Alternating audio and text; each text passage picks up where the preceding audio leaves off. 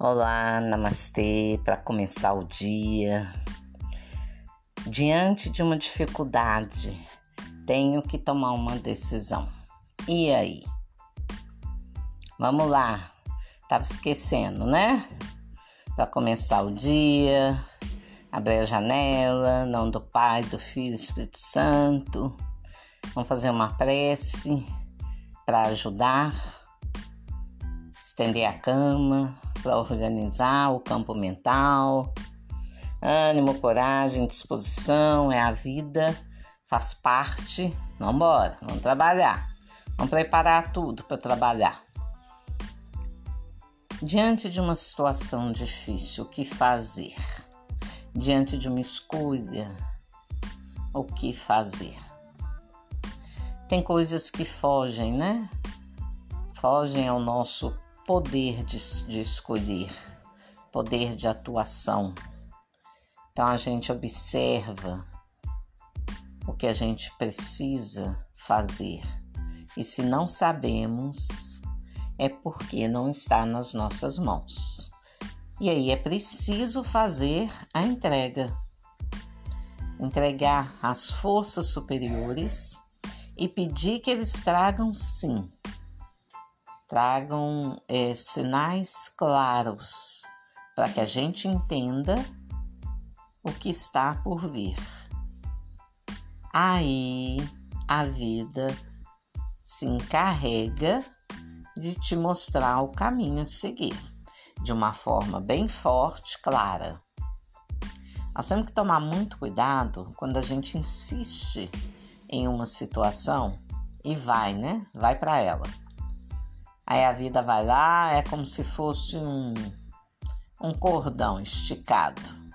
Ela enrola no dedo assim puxa para trás. Não é aí, volta. É a vida. E se a gente insiste, aí os sinais são maiores.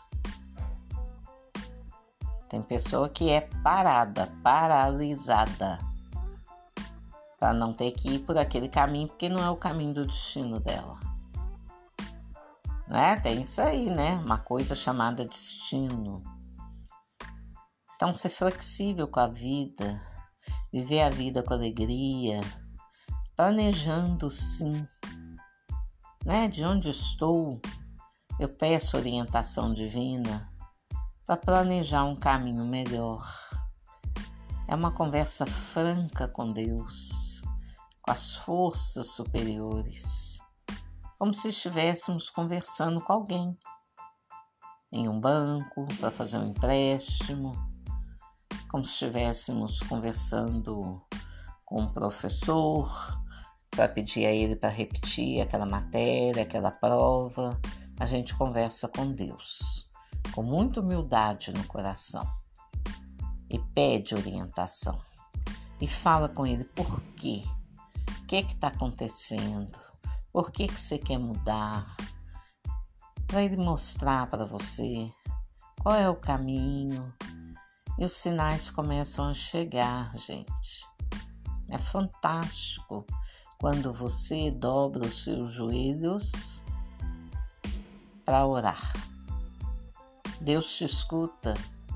Ele não escuta orgulho, arrogância. Ele não escuta o medo, porque senão é sinal de que você não está confiando, né? E a gente confia. Natural a gente ter medo de alguma coisa. Mas aí a gente entrega o medo logo, para ele não ficar com a gente.